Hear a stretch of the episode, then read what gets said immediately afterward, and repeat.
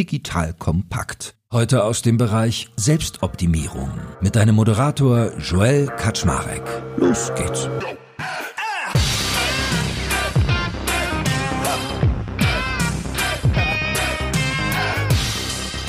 Hallo Leute, mein Name ist Jörg Kaczmarek. Ich bin der Geschäftsführer von Digital Compact und heute habe ich einen alten Bekannten an meiner Seite, dessen Säulen des Erfolgs ich heute kennenlernen möchte. Das ist ja so eine Formatrichtung, die ich gerade einschlage, wo ich versuche, erfolgreiche Menschen besser zu verstehen. Das heißt, wie bewegen sie sich durch ihren Alltag? Was ist die Basis für ihren Erfolg?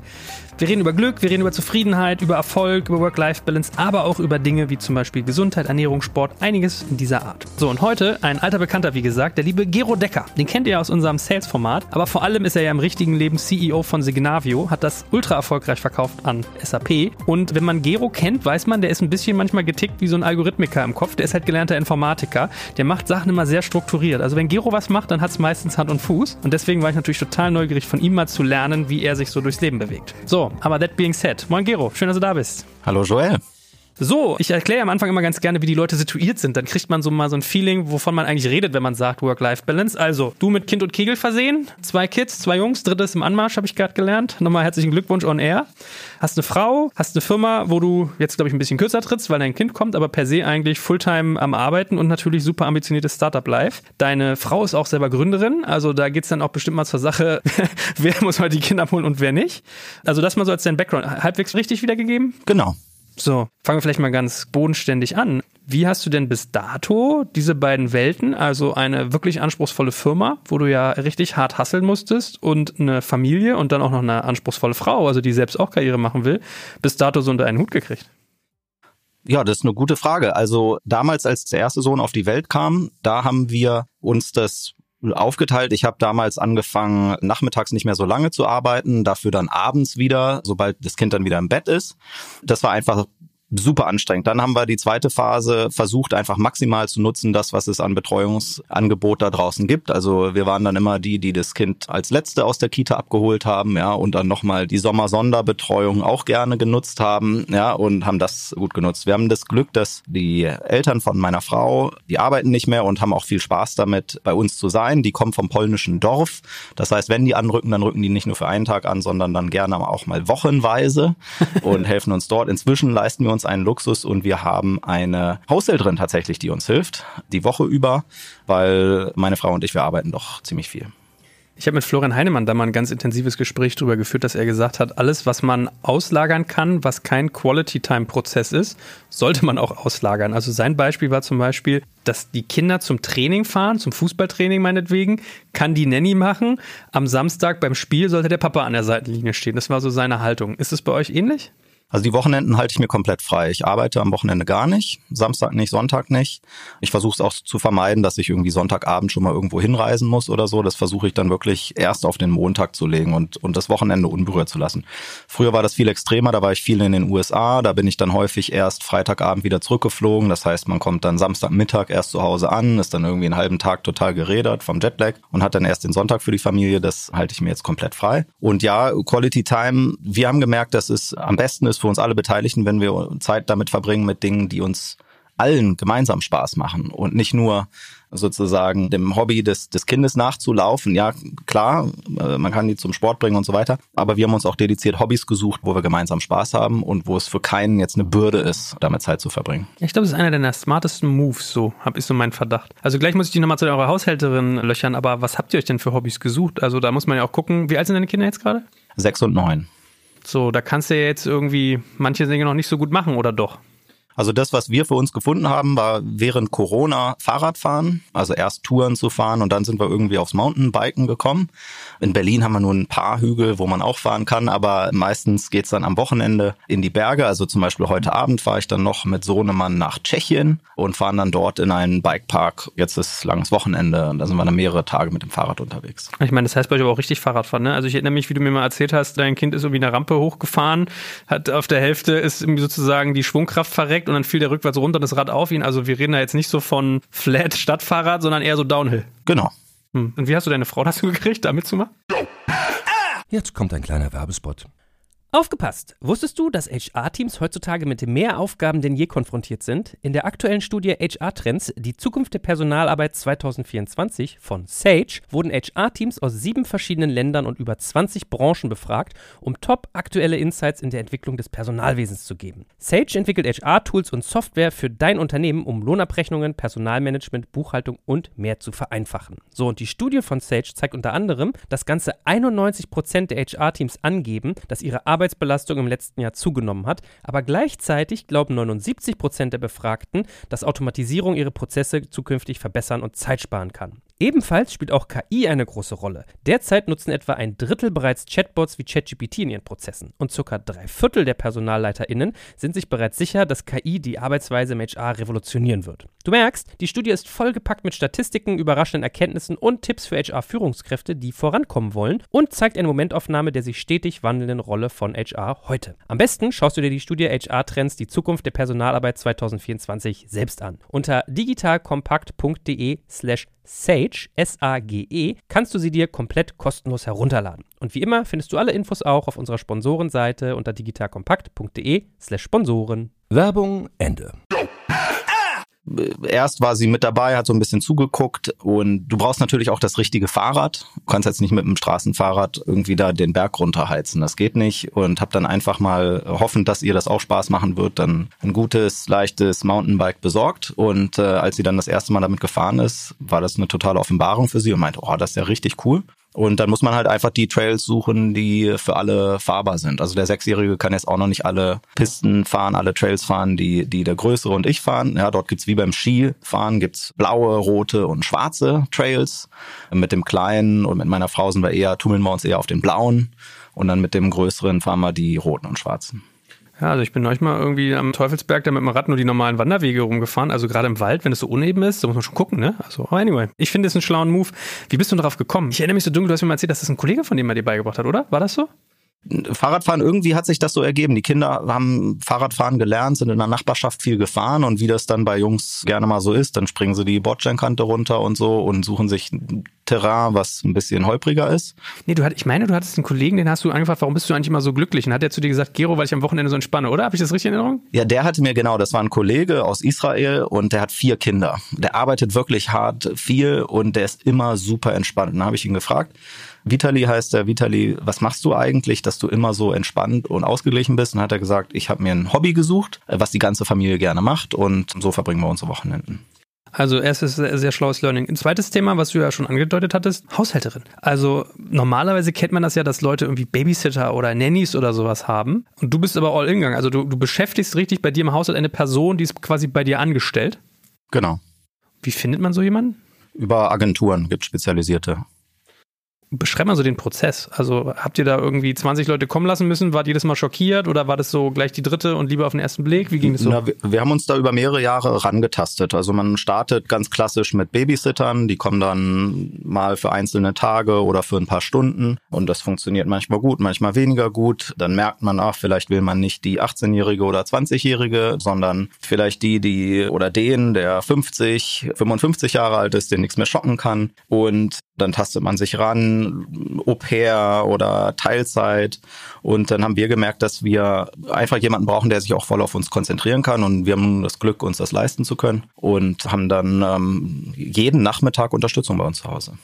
Und ich überlege gerade so, wenn man jetzt ältere Menschen hat, da ist ja so, wenn du zwei Kids hast, sechs und neun, die geben ja richtig Gas. Muss man da so ein bisschen Sorge haben, dass man die auf zwei, drei Jahre hat und dann kommen die nicht mehr mit und churnen sozusagen raus? Nö, also ich sag mal so, perfektes Alter, 40, 50 plus, da haben die meisten Leute ja noch wirklich viel Energie und Spaß und die kann nichts aus dem Ruder bringen und haben auch einfach viel selber schon erlebt im Leben. Vielleicht selber Kinder oder, oder in Berufen gearbeitet, wo man viel mit Kindern zu tun hat. Also da machen wir uns überhaupt gar keine Sorgen. Kannst du mal, also du bist ja wohlhabend, darf man ja glaube ich sagen, ist ja kein Geheimnis, wenn man eine Firma verkauft hat auch.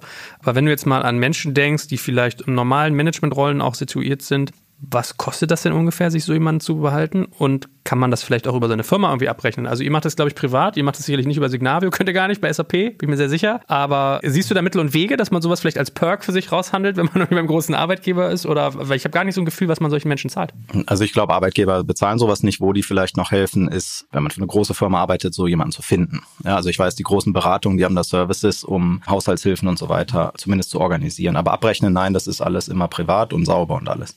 Über welche Preise redet man? Au pair, glaube ich, ist so, das sind ein paar hundert Euro pro Monat. Aber man muss natürlich Kost und Logier, also irgendwie Unterkunft, ein Zimmer haben oder wenn man das selber nicht hat, halt irgendwo ein WG-Zimmer entsprechend mitfinanzieren. Das ist sozusagen auf die Stunde gerechnet wahrscheinlich die günstigste Variante. Dann, wenn ich Leute Teilzeit angestellt habe, irgendwas zwischen 10 und 20 Euro ist so die Range, die man bezahlt. Da kommen dann Arbeitgeberbeiträge und so weiter noch oben drauf. Und wenn man jemanden Vollzeit anstellt, dann steht das natürlich in Konkurrenz zu Jobs, die man draußen hat, mit Ausbildung und allem Pipapo. Ja, also da redet man über ein volles Gehalt. Sind es dann so zweieinhalb, dreieinhalbtausend Euro so in der Range? Also ich frage mich, weil wenn ich so Pädagogen oder Erzieher mir angucke, die verdienen nicht viel Geld. Ja, also da geht's los. Hm. Ja, okay. es kann, kann gerne auch noch ein bisschen mehr sein. Und was macht so eine Person für euch? Also ich habe so diesen Begriff Family Manager kennengelernt, den finde ich irgendwie ganz geil. Also würde ich manchmal auch, kocht die, putzt die, kauft die ein, holt die die Kinder ab. Was, was ist so da der? Das ja, sie ist volles Familienmitglied und alles von Haushalt inklusive Wäsche und Mittagessen, mit Kinder abholen aus der Schule, zum Hockey, zum Fußball hinbringen. Bei Hausaufgaben helfen, da ist alles dabei. Und da kommt ja dann aber typischerweise immer so die Frage auf, ich beobachte das öfters eher bei Frauen, die sowas sagen. Also bei meiner Frau war das auch so, als sie ganz begeistert ist, ja, der Gero, der hat da was ganz Tolles.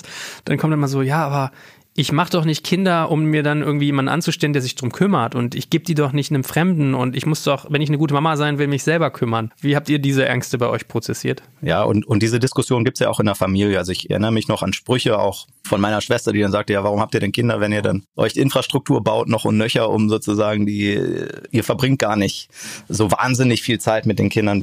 Warum habt ihr denn welche? Und das hat meine Frau damals total mitgenommen. Ja, bin ich jetzt eine schlechte Mutter?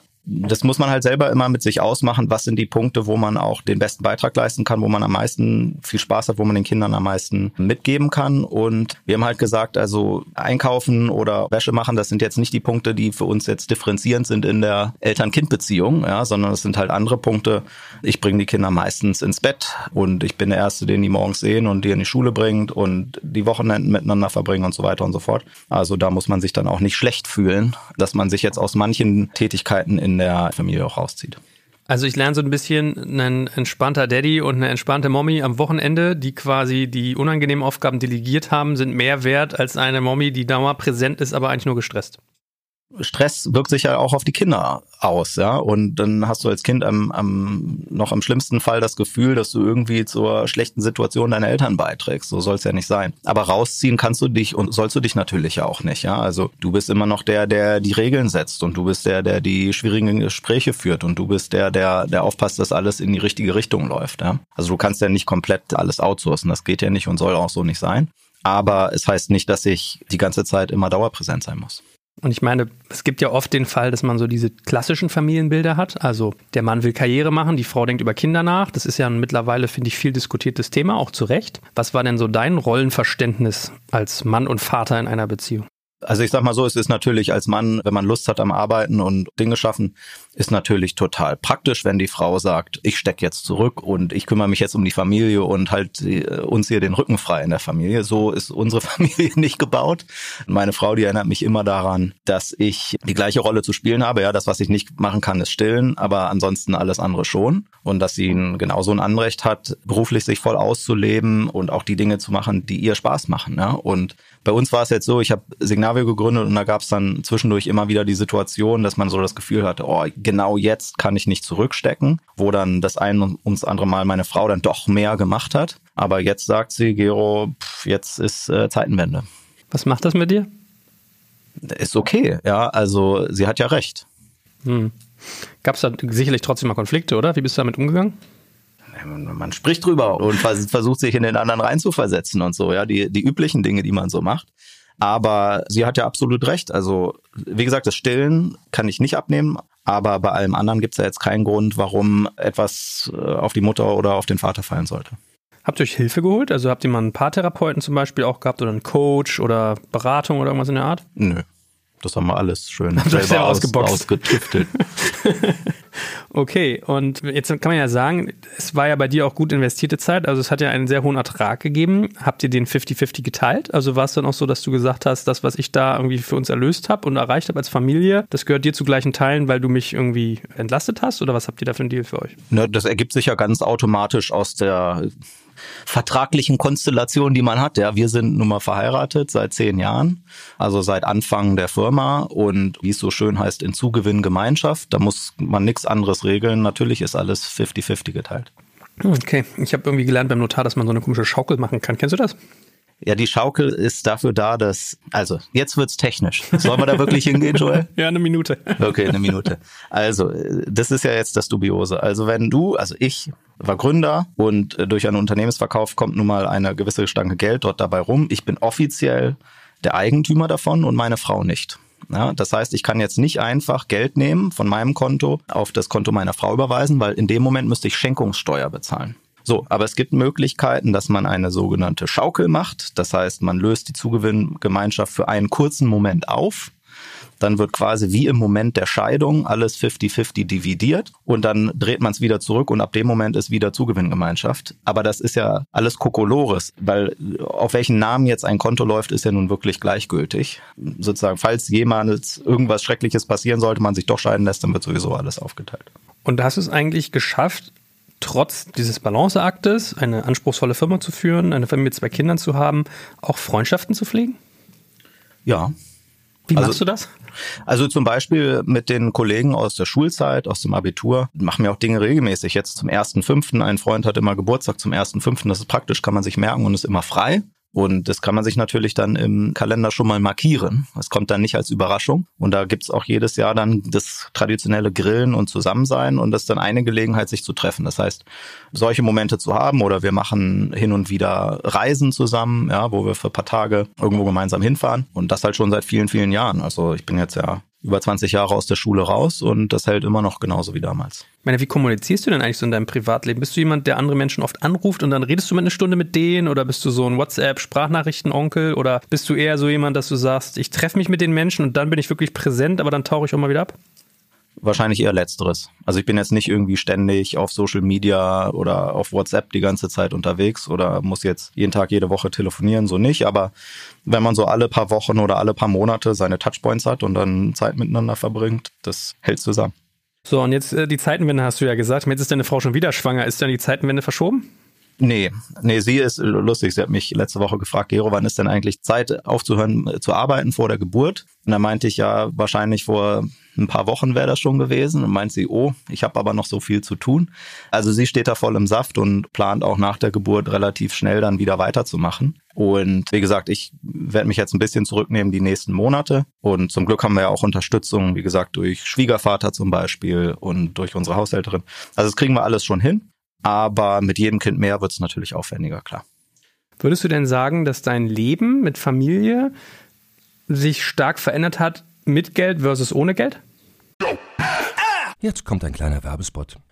Aufgepasst! Wusstest du, dass HR-Teams heutzutage mit mehr Aufgaben denn je konfrontiert sind? In der aktuellen Studie HR Trends, die Zukunft der Personalarbeit 2024 von Sage, wurden HR-Teams aus sieben verschiedenen Ländern und über 20 Branchen befragt, um top aktuelle Insights in der Entwicklung des Personalwesens zu geben. Sage entwickelt HR-Tools und Software für dein Unternehmen, um Lohnabrechnungen, Personalmanagement, Buchhaltung und mehr zu vereinfachen. So, und die Studie von Sage zeigt unter anderem, dass ganze 91% der HR-Teams angeben, dass ihre Arbeitsbelastung im letzten Jahr zugenommen hat, aber gleichzeitig glauben 79% der Befragten, dass Automatisierung ihre Prozesse zukünftig verbessern und Zeit sparen kann. Ebenfalls spielt auch KI eine große Rolle. Derzeit nutzen etwa ein Drittel bereits Chatbots wie ChatGPT in ihren Prozessen und circa drei Viertel der PersonalleiterInnen sind sich bereits sicher, dass KI die Arbeitsweise im HR revolutionieren wird. Du merkst, die Studie ist vollgepackt mit Statistiken, überraschenden Erkenntnissen und Tipps für HR-Führungskräfte, die vorankommen wollen und zeigt eine Momentaufnahme der sich stetig wandelnden Rolle von HR heute. Am besten schaust du dir die Studie HR-Trends, die Zukunft der Personalarbeit 2024 selbst an. Unter digitalkompakt.de slash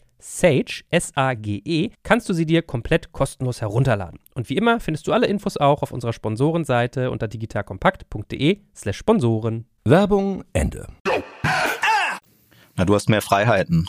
Geld ist halt kein Constraint mehr, ja. Also es gibt so ein schönes Gleichnis. Damals, da war ich als Student in einem Praktikum und da haben wir in einer WG gewohnt und einer hat schon gearbeitet. Der hat richtiges Gehalt verdient, wir waren alle Studenten. Und dann wollten wir wissen, ja, wie ist das denn, wenn man jeden Monat Geld auf dem Konto hat und nicht ständig immer nur knapsen muss? Und dann meinte er, du musst dir das so vorstellen, du kannst in den Supermarkt gehen und du kaufst dir im Supermarkt einfach die Dinge, die dir am besten schmecken ohne auf den Preis zu gucken. So muss man sich das vorstellen, wie das Leben mit Geld ist. Also du hast sozusagen ein Constraint weniger. Machst du dadurch grundlegend andere Dinge? Nein. Ja, musst du jetzt deswegen dir eine Yacht kaufen und die Weltmeere schippern, nur weil das reiche Menschen machen? Nein, natürlich nicht. Ja, äh, sondern man macht immer noch die gleichen Dinge und lebt ein sehr, sehr ähnliches Leben, aber dieser Constraint ist halt weg. Also du kannst zum Beispiel sagen, ja, mh, hm, vielleicht können wir ja die Schwiegereltern mit in den Urlaub nehmen, weil dann können sie sich manchmal um die Kinder kümmern und wir haben mehr Zeit für uns und wir können denen einfach das Hotel mitbezahlen. Da wäre halt vorher eine riesenlange Diskussion gewesen, in welches Hotel geht man denn jetzt und wer bezahlt was und haben wir denn jetzt hier die Urlaubskasse sauber getrennt und so. Der Stress ist dann halt weg und sagt hier, wir übernehmen das alles für euch, würden uns freuen, wenn ihr dabei seid, ihr entscheidet euch und dann sind solche Dinge manchmal einfacher. Ich glaube aber nicht, dass das normal ist, so bodenständig zu bleiben. Ich erinnere mich an viele Gründer, die sich als erstes irgendwelche dusseligen goldenen Uhren gekauft haben oder ein Porsche also nicht, dass es jetzt irgendwie was Blödes ist, sowas zu tun, aber was hält dich denn so am Boden? Weil, also wenn man die Geschicke deiner Firma verfolgt, dann weiß man, dass du wahrscheinlich jeden Monat dir irgendwie hier fast so ein halbes Einfamilienhaus kaufen könntest und merkst es nicht mal, weil du es aus Zinsen zahlst. Und wenn man dich aber kennt, also ich finde das maximal bodenständig, wie, wie, du agierst. Wo kommt das her? Wie hast du dir das bewahrt? Und das hast du aber jetzt sehr nett gesagt, Joel. Keine Ahnung. Weiß ich nicht. Ich meine, man lebt so, wie man Spaß hat und auch so, wie es kompatibel ist mit den Menschen um einen drumherum. Ja, und warum sollte man dann ganz grundlegend ganz andere Dinge tun? Hm. Wie bringst du denn deinen Kindern den Umgang mit Geld eigentlich bei? Also erstens, sie kriegen Taschengeld. Der Sohnemann, der sechs ist, ist in der ersten Klasse, der kriegt 50 Cent pro Woche. Und der Große ist in der dritten Klasse, der bekommt zwei Euro pro Woche. Und das können sie entweder sparen oder das, da können sie sich was von kaufen. Sie sparen meistens und studieren immer den Lego-Katalog ganz fleißig und überlegen dann, wie viele Wochen müssen sie sparen, um sich ein bestimmtes Lego-Set zu kaufen. Und so ein bisschen natürlich dieses unternehmerische Denken. Dann brainstormt man schon so ein bisschen zusammen. Ja, was, weil sie fragen, wie kann ich denn ich würde mir jetzt gerne ein größeres Lego-Set kaufen. Wie kann ich das denn machen? Ja, und dann überlegt man sich Ideen und könnte ich vielleicht für Nachbarn am Sonntagmorgen Brötchen besorgen und dann irgendwie für ein paar Cent mehr, als dass ich sie einkaufe, sozusagen dann die Brötchen an die Nachbarn weiterverkaufe oder mache ich jetzt einen Flohmarkt mit den Dingen, die ich vielleicht nicht mehr ganz so dringend brauche. Ja, was sind denn da realistische Preise? Was sind denn da Leute bereit für auszugeben und so? Also solche Dinge sind halt ganz plastisch und ganz anfassbar für die Kinder. Ansonsten, naja, die kriegen halt schon mit, dass man in einen schönen Urlaub macht zum Beispiel. Ja, das fällt den Kindern natürlich schon auf. Aber es ist jetzt nicht so, ich sag mal, bei uns wahrscheinlich jetzt nicht so wahnsinnig offensichtlich anders als bei den Freunden, die unsere Kinder kennen. Also insofern würde ich mal vermuten, dass unsere Kinder nicht den Eindruck haben, dass es bei uns grundlegend anders ist als bei anderen. Woher nimmst du denn aber die Disziplin? Also mir geht's ja manchmal so, mein Sohn stand jetzt gerade darauf, von Lego so ein Super Mario-Set zu haben. Da denkst du, oh ja, da hätte ich selber Bock mit dem das zu spielen. Und dann weißt du, das kostet so 30, 40 Euro. Hm, also wenn ich mir alleine so sein Taschengeld ausrechne, dann weiß ich, das dauert eine Weile, bis er sich das verdient hat. Ah, dann denke ich mal so, hm, also das erfordert ja echt Disziplin. Dann nicht zu sagen, ja, hier komm, nimm die Kreditkarte von Papa und wir gehen mal schnell in den Lego-Store. Na, die Antwort ist immer ganz einfach. Man kann sagen, du kannst dir alles wünschen bei deinem nächsten Geburtstag oder zu Weihnachten. Ob du es dann bekommst, steht auf einem anderen Blatt. Ja, aber du kannst dir alles wünschen. Und ich kann dir sagen, wenn du dir ein Lego-Set wünschst zu deinem Geburtstag, dann ist die Wahrscheinlichkeit eher höher, dass es auch tatsächlich kommt, als dass es nicht kommt. Ja. Und dann sagen, oh, ja, aber mein Geburtstag ist ja noch neun Monate hin. Dann sagst du, ja gut, du kannst ja eine Liste machen und die Tage abstreichen, bis dein Geburtstag kommt. Ja, so. Also die haben nicht den Anspruch, die haben nicht das Bedürfnis, dass immer sofort alles kommt. Es gibt so Dinge, da sind wir sehr spendabel. Also jetzt zum Beispiel alles rund um Fahrrad. Ja, weil ich weiß, es ist gut für die, ist gesund, alles, ja. Oder keine Ahnung, haben mit einem neuen Sport angefangen und dann stattet man die halt ordentlich aus, ja, dass sie da auch einen vernünftigen Schläger haben oder was auch immer. Das sind dann nicht die Dinge, wo ich dann anfange zu knapsen oder Dinge künstlich zu verknappen. Aber alles, was so, keine Ahnung, Lego, wie gesagt, dafür gibt's dann Anlässe. Ja, und wenn sie sagen, ich hätte jetzt gerne meine Freunde, die haben jetzt eine Spielekonsole, dann sage ich, ja, das ist ja schön. Dann kannst du ja die häufiger besuchen, dann vielleicht könnt ihr ja zusammenspielen. Ich bewundere deine Disziplin, da bin ich echt schlecht. Ich bin dann immer so, dass ich denke, oh, ich habe eigentlich selber Bock drauf. Geht dir nicht so, dass du dich selber verführt, dass du selber denkst, oh, den Lego Technik Porsche, den würde ich jetzt selber gerne bauen und so? Und, äh. Also wo ich bei Lego Technik schwach werde, ist, weißt du, so Zusatzteile kaufen. Also wir haben letztens so Motoren gekauft mit einer Fernbedienung dabei, ja, weil das ist cool. Das trainiert die Kreativität ungemein und dann können die damit eigene Sachen bauen. Aber ansonsten, wenn ich mir allein die Menge an Lego angucke, die meine Kinder eh schon haben, und die haben auch ein Teil meines alten Legos zum Beispiel bekommen, als ich ein Kind war. Also die sind jetzt nicht bei Null gestartet. Da kann ich so viele tolle Sachen draus bauen, da brauche ich jetzt nicht ständig ein neues Set. Du hast mir übrigens einmal beigebracht, als ich gestöhnt habe, oh, du gibst wöchentlich Taschengeld, dass das viel besser sei. Ich habe monatlich immer schon Probleme, weil ich dran denken muss. Warum ist es wöchentlich besser, Taschengeld zu geben als monatlich? Weil du hast häufiger einen Touchpoint einfach mit dem Thema Geld. Das sind gleichzeitig kleinere Beträge. Du siehst, wie es sich sozusagen kontinuierlich entwickelt. Und die Gefahr ist jetzt nicht bei uns, dass sie sofort das alles immer ausgeben. Aber wenn manche Kinder sind so gebaut, dass sie alles immer sofort ausgeben. Und dann ist es halt schon schmerzhaft, wenn du einen Punkt im Monat hast, wo du Geld ausgeben kannst und den Rest des Monats nicht. Ähm, da ist dann wochenweise praktischer, weil dann ist es nicht ganz so unerträglich lang, bis das nächste Mal Cash Injection von 50 Cent kommt. ja, das ist echt plausibel.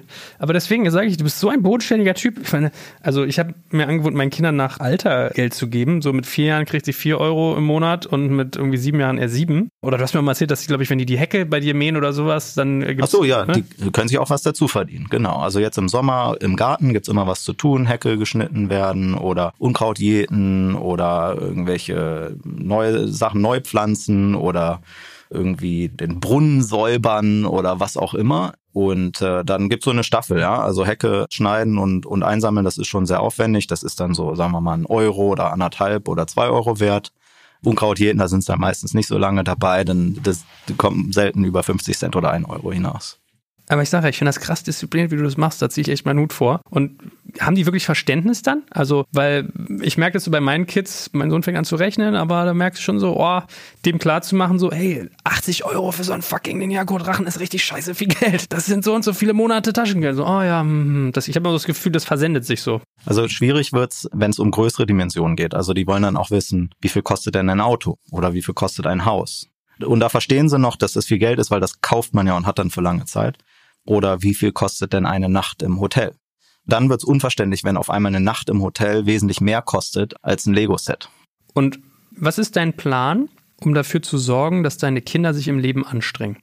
Man darf ja bei dir sagen, wahrscheinlich müssen deine Enkel, vielleicht sogar deine Urenkel nicht mal mehr arbeiten. Wie willst du es schaffen, dass dein Nachwuchs noch eine Motivation hat, durchs Leben zu gehen, sich wirklich anzustrengen und was zu bewegen, obwohl sie wahrscheinlich nicht müssten, jetzt aus wirtschaftlicher Absicherungssicht?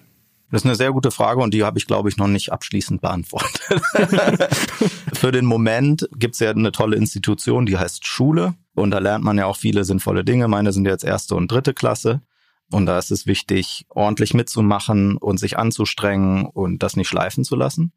Einer der beiden, der tut sich da leichter, der andere ein bisschen schwerer. Ich sage jetzt nicht welcher, äh, welches ist, aber sozusagen so ein bisschen Basisgrundstock, die Schule, ja, im wahrsten Sinne des Wortes, durch die alle durch müssen, müssen die natürlich auch durch. Und es gibt so eine gewisse Grundanforderung dort, was getan werden muss. Ansonsten ist natürlich wichtig, auch rauszukitzeln, was macht den Kindern Spaß und, und worin können sie sich entfalten und wo können sie auch eine Motivation entwickeln, einen spannenden Beitrag zu leisten. Also ist jetzt noch ein bisschen früh, aber man kann so bei unseren beiden Jungs schon sehen, einer, der ist sehr, ich sag mal, sozial interessiert, den interessiert, dass es anderen Leuten gut geht. Der andere ist eher, ich sag mal, so, so dinglich kreativ, ja, der, der mag es gerne Dinge zu bauen oder ja, zu verstehen, wie Dinge funktionieren. Also keine Ahnung, wenn man das extrapoliert, keine Ahnung, wo das dann genau hinläuft, aber das wird natürlich eine schwierige Nummer, diese Balance zu finden, dass man nicht das Gefühl hat, egal wie sehr ich mich in meinem Leben anstrenge, es wird nie sozusagen einen signifikanten Impact haben über das hinaus, was ich vielleicht familiär schon mitbekommen habe. Und dann ist natürlich auch die Frage, wie viel und zu welchem Zeitpunkt gebe ich Dinge weiter an die Kinder. Ja, es gibt ja auch die Schule, die sagt, äh, an Kinder soll finanziell gar nichts weitergegeben werden. Sie sollen eine vernünftige Ausbildung bekommen, die sollen mit Selbstvertrauen ins Leben geschickt werden, die sollen darin unterstützt und bestärkt werden, was sie interessiert und was sie antreibt. Aber Geld, das wird schön ja, bis zum letzten Cent gespendet oder sonst irgendwie und geht gar nicht an die Kinder weiter, weil es sie nur kaputt macht oder falsches Level-Set. Ja. Da sind wir jetzt noch nicht in der Situation, uns da entscheiden zu müssen. Wäre das eine Überzeugung, der du auch anhängst? ich meine, man, man kennt es ja von sich selber. Stell dir vor, du kommst aus der Schule raus und sagen wir mal, jetzt gehst du an die Uni, das ist der Weg, den ich gegangen bin. Und stell dir vor, du hast dann schon einen Startpunkt von x Millionen Euro. So, dann kannst du dir ausrechnen, wenn ich in den Job gehe, der durchschnittliche Startjob aus der Uni heraus, jetzt mal einfaches Rechenbeispiel, 50.000 Euro verdiene ich im Jahr, minus Steuern und Sozialabgaben und vielleicht entwickelt sich das über die Jahre ein bisschen. Und ich habe auf der anderen Seite da x Millionen Euro stehen. Das steht ja niemals, es wird niemals im Verhältnis stehen, was ich mit meiner eigenen Arbeit schaffen kann. Ja, das ist dann womöglich ein Prozentpunkt dessen, was ich in einem Jahr beitragen kann gegenüber dem, was ich schon sozusagen geschenkt bekomme. Das ist ja schon krass, ja, wenn ich weiß, dass egal wie sehr ich mich anstrenge, mein Leben lang weniger verdienen werde als das, was ich gerade geschenkt bekomme.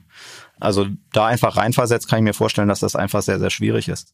Auf der anderen Seite, wenn ich das Gefühl habe, da passiert auch was Sinnvolles mit dem Geld und das wird sinnvoll eingesetzt, also in meinem eigenen Fall, hätte ich jetzt wahrscheinlich auch kein Problem gehabt, Geld anzunehmen, wenn ich zum Beispiel meine eigene Firma gründe und ein Teil der Finanzierungsrunde kommt sozusagen aus privater Quelle und ein anderer Teil wird aufgefüllt durch professionelle Geldgeber, hätte ich jetzt auch kein moralisch-ethisches Problem, das anzunehmen und es hätte jetzt wahrscheinlich auch keine Riesenauswirkungen auf meine Motivation gehabt oder auf den Ansatzpunkt. Aber das ist jetzt sozusagen so einfach rein subjektiv aus meinem Weg heraus.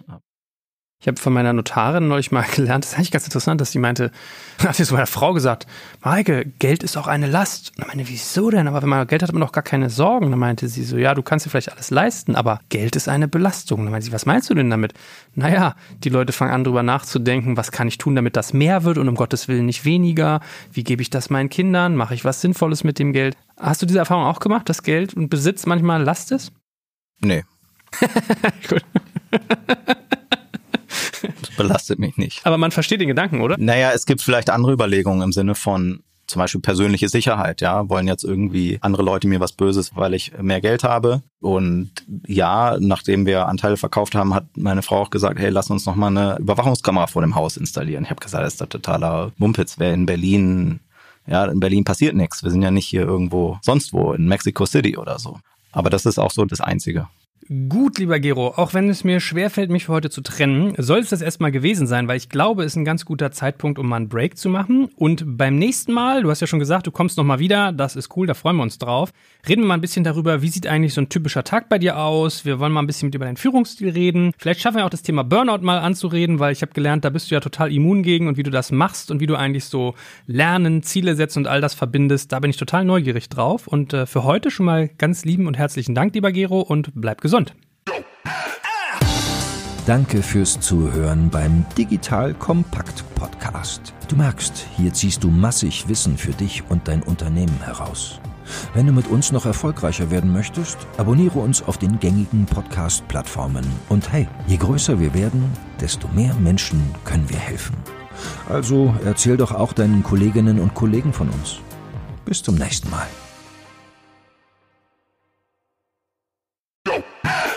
Jetzt kommt ein kleiner Werbespot. Aufgepasst! Wusstest du, dass HR-Teams heutzutage mit mehr Aufgaben denn je konfrontiert sind? In der aktuellen Studie HR Trends, die Zukunft der Personalarbeit 2024 von Sage, wurden HR-Teams aus sieben verschiedenen Ländern und über 20 Branchen befragt, um top aktuelle Insights in der Entwicklung des Personalwesens zu geben. Sage entwickelt HR-Tools und Software für dein Unternehmen, um Lohnabrechnungen, Personalmanagement, Buchhaltung und mehr zu vereinfachen. So, und die Studie von Sage zeigt unter anderem, dass ganze 91% der HR-Teams angeben, dass ihre Arbeit Arbeitsbelastung im letzten Jahr zugenommen hat, aber gleichzeitig glauben 79 Prozent der Befragten, dass Automatisierung ihre Prozesse zukünftig verbessern und Zeit sparen kann. Ebenfalls spielt auch KI eine große Rolle. Derzeit nutzen etwa ein Drittel bereits Chatbots wie ChatGPT in ihren Prozessen und circa drei Viertel der PersonalleiterInnen sind sich bereits sicher, dass KI die Arbeitsweise im HR revolutionieren wird. Du merkst, die Studie ist vollgepackt mit Statistiken, überraschenden Erkenntnissen und Tipps für HR-Führungskräfte, die vorankommen wollen und zeigt eine Momentaufnahme der sich stetig wandelnden Rolle von HR heute. Am besten schaust du dir die Studie HR-Trends, die Zukunft der Personalarbeit 2024 selbst an. Unter digitalkompakt.de slash Sage, S-A-G-E, kannst du sie dir komplett kostenlos herunterladen. Und wie immer findest du alle Infos auch auf unserer Sponsorenseite unter digitalkompakt.de slash Sponsoren. Werbung Ende.